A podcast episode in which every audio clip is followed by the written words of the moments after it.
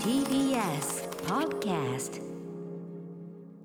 はい木曜ですうないさんよろしくお願いしますよろしくお願いしますということでねこうブルーのねセはいーターにこうね身を包んで、タートルタートルネック似合いますねこれねありがとうございますハイネックというのかなこれはねそうそうそう、んさっきスーさんにお会いして、はいはいあの俺もそこだったうそうスーさんうにんうん本いただいたの新刊、あ J スーさんの新刊女のお悩み動物園いただいて、洋服ボロボロだけど大丈夫ってあそうだよねそのそこは切りっぱなしで そういう服なんだよねそういう服そういう服ですよねあの道端で拾ってきたわけじゃないですよねこれねあおしゃれですよね50年前の洋服じゃないんですけど、なるほど素敵でございます、ねボロボロなんですかスーさんのあれもそうだしねあのそうそうそう宇垣さんの本もいただい宇垣て美里のでコスメそ愛う私この本がうんうんちょうどこのスタジオ第6スタジオの私の席に置いてあっえええてえ取ってねうんでペッて開いたらええ1枚目にはいサインが書いてあったんですよはいはいも宇う垣さんの超ね嬉しいじゃないですかうんうん今更だって宇垣さんにサインもらえないですよもともと会社の先輩だったからあそれ今更もらえないまあまあわかるけど うん、うんでうわーパネーって言ってうんパネーっつって あのスタジオから出てったうらんちょうど堀井アナウンサーに会っちゃって、えええちょ一番恥ずかしいところ堀井さんに見せるっていう やべえパネーパネーとか言って後輩アあーナウン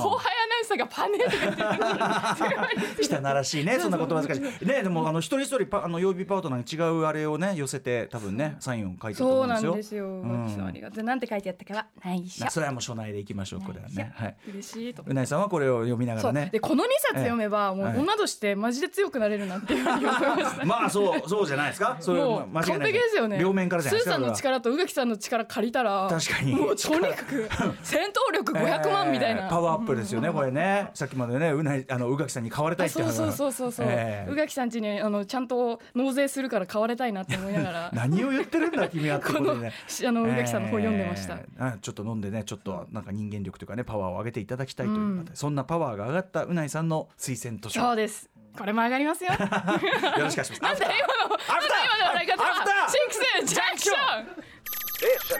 ョン After Six Junction. えー、とじなんだっけ11月26 26日、はいえー時刻は6時2分でございます、えーラジオでお聞きの方もラジコでお聞きの方もお聞きの方もこんばんは TBS ラジオをキーステーションにお送りしているカルチャーキュレーションプログラム「アフターシックスジャンクション」通称アトロックパーソナリティの私ライムスター歌丸、えースタジオに参上しておりますそして木曜パートナー TBS アナウンサーのうないりさですはいそんなうないさん、はいねまあ、この後推薦図書の話も伺いますけど、元気に PS5 もいじっておりますか触らせていただいておりますよ今 YouTube チいャンろネルんのたなめにねいろんな方はのアドバイスをね、こうそう受けながらさい今デモンズソウルレモンズソウルハマってるんでしょいわゆる新鋭と言われていあるそうなんだやっもぱうどこまで進んでも、その面自体をクリアしない限り、一番最初に引き戻されるっていう、えー、そんな厳しいんだあれそうなんですよあそうなもうのとにかく厳しくってあそ私も何にも前情報ゼロで、うんうんうんそういうあの、まあ、死にゲーっていう話は聞いてたけど、うんうんうんまさかそんな、うん一番最初まで戻るとも思ってなかったんでそんな過酷な戻った瞬間の時の私の顔とかぜひぜひ拝見していただあきたいあそれはねあの YouTube チャンネルの方でねそううなぎさんのあれ出てるとあそうでもそれでいろんな人の指導を受けながらやったらあのそのなんていうの難しさも含めてハマってるんですももうんねハマりすぎちゃってで、うんうんうんうん今思わぬ悩みが急浮上中などんうでしたんすでよすか、うん、あのこれ嬉しい悩みではあるんですけれども、そのゲームを仕事にできているこんな幸せなことはないと思っていたら、ええええ収録までネタバレをしないために進められないっていうあーだからすっごく早く続きが見たいタイトルもなるほどなるほどなるほど触れないんですよ。なるほどなるほどなるほどあそーうもうきもうハマりすぎちゃってプロとしての悩みですねこれデねモンズソウルにはまりすぎちゃって、うんうんもうどんどん進めたいんですけど、はいは でもやっぱりこれはは初見のリアクションは大事だと思ってそりゃそうだそりゃそうだだから、ん今もうその贅沢な悩みにあーそうですか溺れておるんですあそうあじゃあちゃんとそうか1週間取りだめしてるから、そこの部分だけはねちょっと止めとかなきゃいけないってことなんだねそうなんですよあそうですかでもよかったですねそんなねなんか、だって今までそんなハマるタイプじゃなかったんだもんねあそうなんです、デモンズソそうそうそうなんか、ゲームってやっぱり、うんどちらかというと私物語とか、はいそういうこうエモーショナルなものを求めるタイプ、うんうんはい物語が好きなタイプなんで、うんうんうんゲーム性というよりも、ルはね、えでもね死にゲーってこんな面白いんだと思えって死にゲーってこんなもんあそんな感じだ結構気づいちゃいましたねやっぱその攻略する面白さうんというか、スルメイカみたいなあこそこうをこうすれば、あこうなるんだじゃあ、うんうん次合わせればよかったなとかなんか3時間に1回ぐらい外で仕事してても、うんうんあ待てよ考えちゃうあうんうんうんふとあの時ってああやっておけばもしかしたらいいんじゃないかとか思って、ま、前にさこの番組でもさ海外文学とか紹介していただいてる伊藤壮さんという方ね、はい伊藤壮さんそんなにゲームゴリゴリやる派じゃないんだけど、はいはいなぜか赤狼を、まあ、やっちゃってでまあくあのコンあのクリアしたみたいなんだけど、はいはいなんとかでもやっぱ同じことでそのずっと考えてああそこああやればできんじゃないかってこうある時ふっと思っそうてやって試すとできるみたでいな。しかもなんか急いで家帰りたくなっちゃうんですよあ待ってーあそこはやればできるかもしれないからちょっと帰りたいんだけどみたい。うんうんうんなうんあ、そう。そんな感じで俺、俺ちなみやにデみつきですデモンズソウル一応そのインストールして、うんはいそのやろうかと思ったんだけど、あのキャラメイクしてなんか満足して。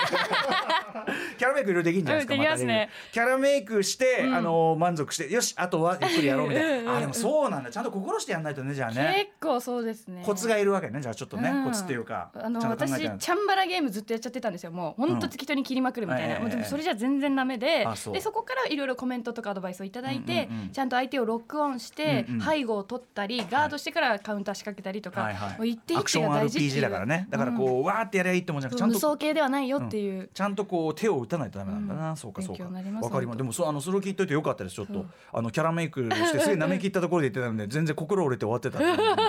ありがとうございますさあそんなうないりささんね、はいえっ、と今週というか今月はねあの、秋の推薦図書特集ということで毎日のように人が来てはですね、はいおすすめの方の話をしていただいているで今週はえっ、と曜日パートナーね、はいいろいろおすすめいただいているわけですが木曜うないりささん、はい、さあどんなで本はを早速ご紹介させていただき行ってみまましょすえー私が今日紹介する本はこちら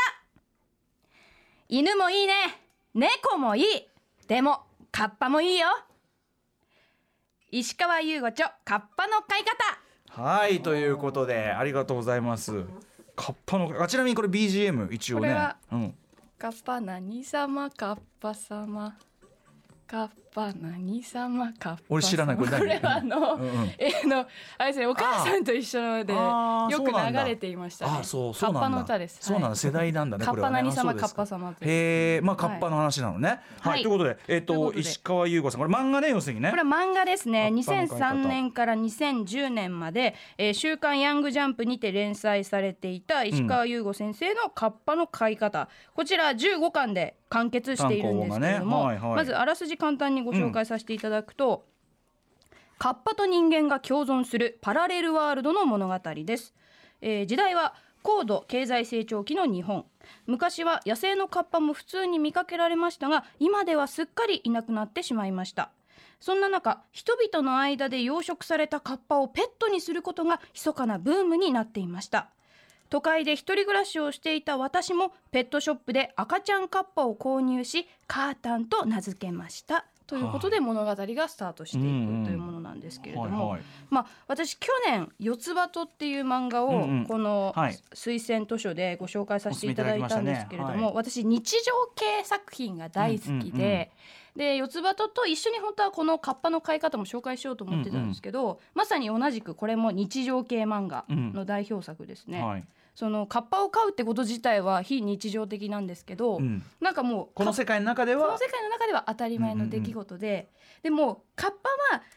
犬以上にもちろん頭がいいし、うん将来的には人間と同じ仕事ができるようになるんですよおーだから本当に子育てなんだけど、うんうんうんちょっと子ペッ育てとペットトのそう中間ぐらい絶妙うんうんうんうなんキャラクターがこのカッパなんですよ、はいはいでその非日常感もあって面白いし、はいで日常系としてやっぱりこう1年の季節がどんどん流れていって、うん春夏秋冬いろんなイベントが起きるわけでうすよ。んうんうんでその例えば夏だったらみんなでカッパ飼ってる仲間たちと一緒にプール行ったりとか、うんうんうんでカッパをこうみんなで育てていくみたいなそのほのぼのとした日常を見ていて面白いし、はいこれなんといってもやっぱ日常系のいいところっはてい1話完結ものが多いので、はいずらっと並べてて、うんじゃあ今日はちょっと6巻あ今ー日は9巻うんうんうんみたいな気ど分っから読んでもいいいしどっから読んでも、どこでもやめてもいい。あー今日この話だったかーみたいな感じでこう久しぶりに手に取ってもあこれねーみたいな味わい方ができる、まあ、まさにだからこっち亀と一緒ですよねああまあねまあね、はうんういん 僕ちょっとさっき初めてねあの持ってきていただいたのをはい拝読したんだけど、まず序盤でさそうそのまだちっちゃい時その、はいカータ赤ンがちゃんでカータンっていうねそれがあの思ってたのと違ったのは結構リアル寄りっつうかそうなんですよ結構なんか生々しい生物感が割とはっきりある。あのちゃんとこの石川先生は、うんそのカッパというそのまあ伝説上のうん存在ではありますけど、うん研究されて、はいそれを落とし込んでるんですよね。ちゃんとそのこ作本当にいそうな感品じっていうかね一緒に。本当にこういううんカッパっていうのはこういう生き物なのであるみたいなものをちゃんとはいはい描かれていて、おだからそうリアルさもすごいんですよね。ちゃんとでだからそのなんかこう日常系っていうところから想像してたもっと抽象化された世界を思ってたらうんうん割と本当具体的だし、なんならちょっと序盤のその生き物感が、まあ、ちょちょっとそのきちょっとキモさとかも そうなんですよね含めた。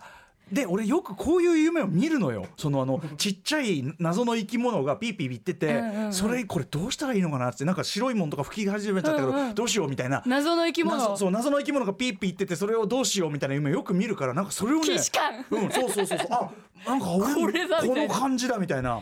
ね、そうなんですよ読み進めるに従ってだんだんこう子供っぽいみたいになってきたり本当にどんどんどんどんキャラクターチックで可愛らしい、うんそのカッパたちの姿が描かれていくんですけど、まあ、とにかくね可愛いんですよもうカッカパータがン。が可愛いねでこれ実はアニメ化もされてて、はいはいあのもちろんカータンカッパたちにも声がついてるので、うんそれをね見るとより具体的にその可愛さがうんうん見えてくる、はいあこんな感じでコポっていうのかとか笑い声がケケケって言うんですけど、うんうんうんあとなんかかくちばしをパコパコあそうパコパコパっていコうパコパコパコパコやるのがねパパコはやんないのみたいなンそうそうねこと言ってるあたりとかねそうなんですよあとやっぱやっぱとはいえやっぱ動物でもあるからそこら辺でうんちしちゃったりとかそうおもらししちゃったりとかなんかポロなんかポロポロしたそうそううさぎのうんちみたいなのがいっねぱいポポロポロポロロポロポロ落ちちゃやっったたりりととかか なんかそういう可愛らしい生活が描かれてる中でも、ええカッパを飼ってる人たちそれぞれに事情があってあー例えば主人公は独身の男性なんですけど、うんうんあのそのカッパグループには、えっと、奥さんと娘さんを交通事故で失ってしまった、うんうん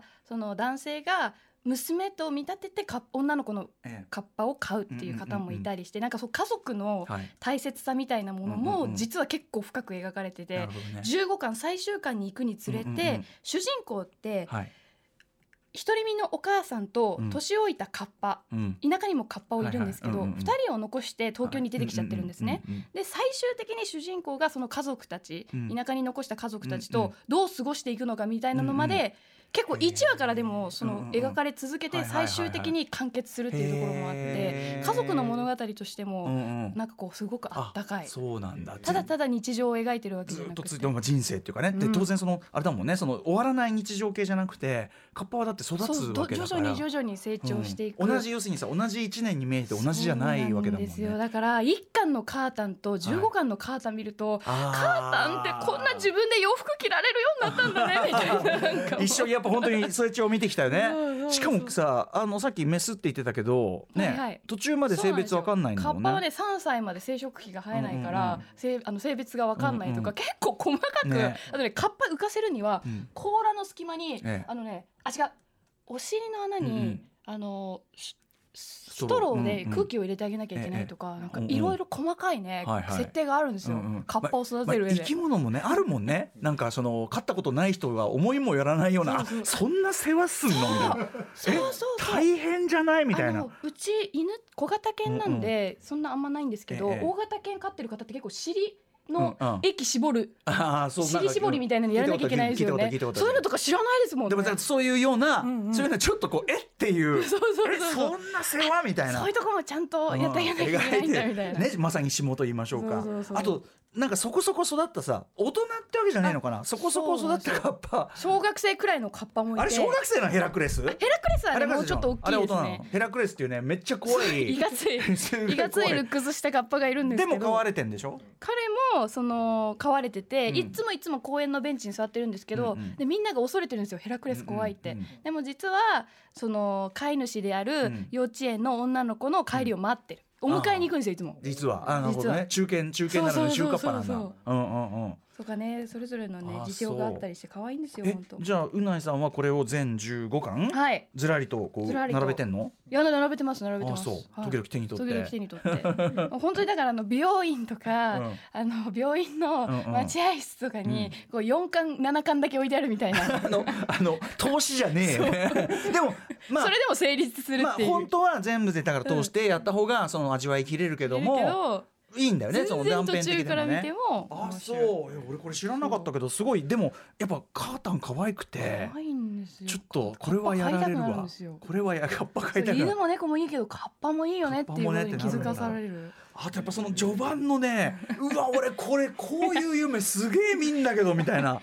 うんなんか頭の中覗かれた感じがありましたよねなんかあの高校生の時に、うんありませんでした教室に転がってる漫 画突如転がってる漫画まあまあ誰かがねできた読み転がしたやつっていうかねあと図書館から適当に持ってきちゃったやつとかさそうそうそううんそれでなんかバキとかガンツとかいろいろ転がってたんです けどその中にねどんな無謀地帯葉の買い方が転がっててああそうだそこれでが初めて出会ったそれが出会いなんだ、はいえー誰が置いてんだろうって感じなんだけどえそれ分かんなかったのねわかんないです本当に突如置いてあだだったそそれをさすっ転がしてた人とだって話せばまた ねでもみんなもう勝手にすっ転がってるから読んでるんですよどういう学校 ちょちょっとなん四か隅に置いてあるんですよ漫画が四隅にそそのう誰かが読み古したやつが置いてあるそうそうえ置いてあ先る生をあのさあのさあのさ学校って基本的にそんな漫画 漫画すっ転がしておいていい場所じゃないと思うんだけど、 なんかね大丈夫でしたねああそういいね高校にもなるとおおおらかですね自由だったでもそういうのいいよねなんかその誰かがさその読みすっ転がしたやつを その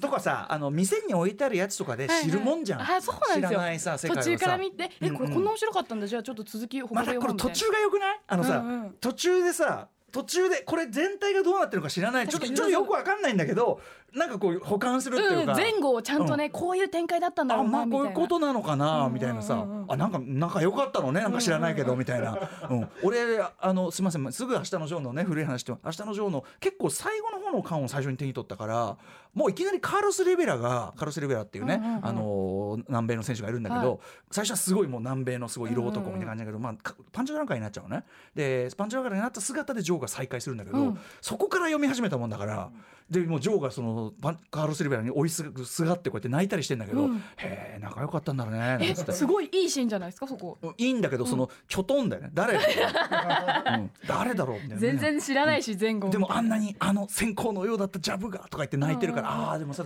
ですあの遡って読むとああそうああそういいうこうこととかつながってくんだここれにがみたいなボタンもはめられないほどになってしまうのかなんつってだからその途中から読むよ良さあるもんね確かにそれねで贅し沢ですよねで知らないもんと出会うっていうかさ、うんうんうんうん大人向け漫画もそうだけどね、うんじゃあまさにそのすっ転がってた漫画そうすっ転がってた漫画で出会ったっ ていう教室にそのすっ転がってたっていうあのカッパの買い方以上に教室に漫画がいろいろすっ転がってる様子らが想像つかんないけど本当ですうかんそっかそっかみんなそうそんなさすすっがプリズンだったからやっぱちょっと厳しいところプはあっリたズンなはプリズンはだってあれだよその、ま、ロッカーをロッカーを二段底にして、うん奥にいろいろ隠すそれまあ本当ねデスノートの柳ライトの作戦ですからね 本当そうやってであの教科書とかを置いてくと怒られるからこう隠すんですねそうそう板を張そっうてね隠したりとかしてそれでそれはあのそうそれは漫画なんか同もじ起きクなラいスのヒロ君が「ひひこういうこと言ってると麻薬の備中が始まるんじ ゃないか」って言って「中村それは飛躍し続けだろう」っていう ね言われるというね、えー、ヒロ君のねそれは麻薬の密輸が始まるんじゃないでしょうか事件っていいういのがあ子りですねヒロ君ます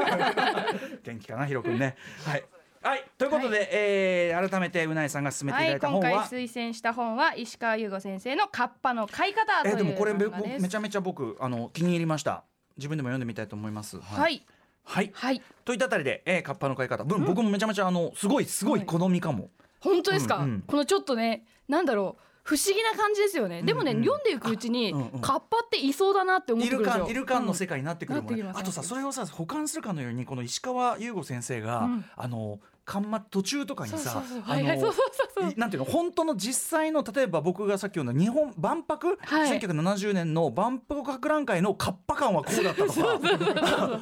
じじ実はのねね歴史に合わせて、うんカッパが生活していたらねこんな感じみたいなのねそうだからそのなんていうのフィクションの外側に書き込んでるからもう一個すごい本当っぽいフィクションの歴史が加わるから本当にやっぱあなんかこうだろうなって感じがしてくそうるヒ。マラヤまヒマラヤに住むカッパはもう全身毛だらけみたいなのとかねあ各地のねそうカッパの世界のカッパうんうんうのん特徴とかいろいろ書いてあるんで、ねえだからすごくこう本当にあの石川先生がこう考え抜かれてね世界観とか設定を考え抜かれ調べ抜かれていやでもやなってるんでしょう最ね初にカッパにしようと思ったのか本当聞いてみたいところではありますねね えいやいやいやはいということでありがとうございます、えーおすすめいただいたのはカッパの買い方でございましたということで本日のメニュー紹介いってみましょう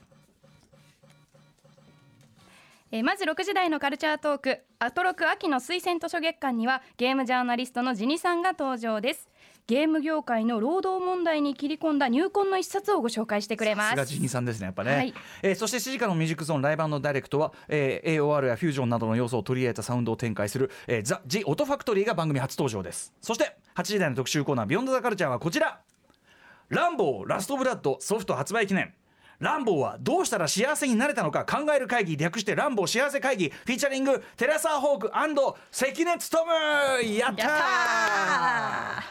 シルベスタ、えーシルベスター・スタローン主演の大ヒットアクションシリーズ「ランボー」の最終作「ランボーラストブラッド」のブルーレイと DVD が来週12月2日に発売されます、んそれを記念して送る今夜の特集ということですはい。ああ流れ始めました、えー、皆さんねジョン・ランボー、まあ、やっぱ80年代を代表する、まあ、筋肉アクションヒーローということで、なんかドッカンドッカンね大味なアクション繰り広げるんでしょっていうこう雑なイメージもう僕しつこく言ってますけど、はいそういう人ちゃんとランボー見てないでしょと。確かに本当にその戦争で心に傷を負って、でどうしてもそのなんか平穏に平穏に生きようとしてるだけなのにどうしてもその、えーなんていうかなそういう巻き込ま戦れるとい巻うき込まれてしまうしという、えーそんなランボーそういう宿命なの本か当に悲しい話なんですよね、特に最新作「ランボーラストブラッドは」